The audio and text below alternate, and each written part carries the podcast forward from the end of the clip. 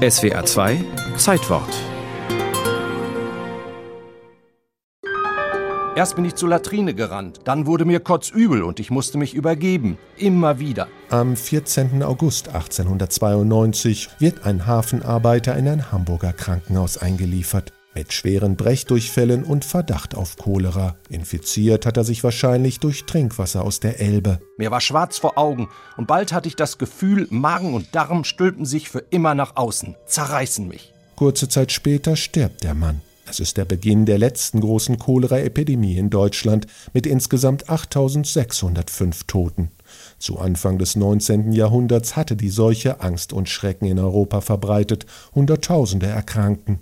Nach und nach wurden die großen Städte von der Cholera heimgesucht, 1854 London. Dort kam der britische Arzt John Snow der bis dahin unerforschten Krankheit erstmals auf die Spur. Ich vermute eine Verunreinigung des öffentlichen Brunnens in der Broad Street. Meine Nachforschungen vor Ort ergaben, fast alle Cholera-Toten wohnten in unmittelbarer Umgebung dieses Brunnens. John Snow legte den Brunnen still und konnte die Epidemie tatsächlich stoppen. Nach und nach investierte man daraufhin in vielen Städten in die Abwässerkanalisation, modernisierte die sanitären Anlagen und sorgte für eine saubere Trinkwasserversorgung. Nicht so in Hamburg, wo Ende des 19. Jahrhunderts mehr als eine halbe Million Menschen leben. Der Senat der Hansestadt stellt sich stur. Der Grund? Lag meines Erachtens in der etwas untergeordneten Stellung der Mediziner in dem Bürgertum. Der britische Historiker Richard Evans hat sich in seinem Buch Tod in Hamburg intensiv mit der Epidemie beschäftigt. Die mussten sich den Ansichten der Kaufleuten und Rechtsanwälte fügen. Die glaubten, dass die Lehre von der Übertragbarkeit der Cholera katastrophalen Folgen haben würde für den Handel der Hansestadt. In der norddeutschen Metropole regieren Krämerseelen. Die reichen Kaufmannsfamilien wollen, dass die Geschäfte laufen. Gesundheits- oder Sozialpolitik interessieren sie wenig. Statt eine neue Filtrationsanlage zu bauen, gönnen sich die Hanseaten lieber ein neues Rathaus. So bleibt die Elbe Trinkwasserreservoir und Kloake zugleich. Als ich nach Hamburg kam, notiert der Mikrobiologe Robert Koch Ende August 1892, glaubte ich ein paar Kranke anzutreffen, aber wie anders habe ich es gefunden.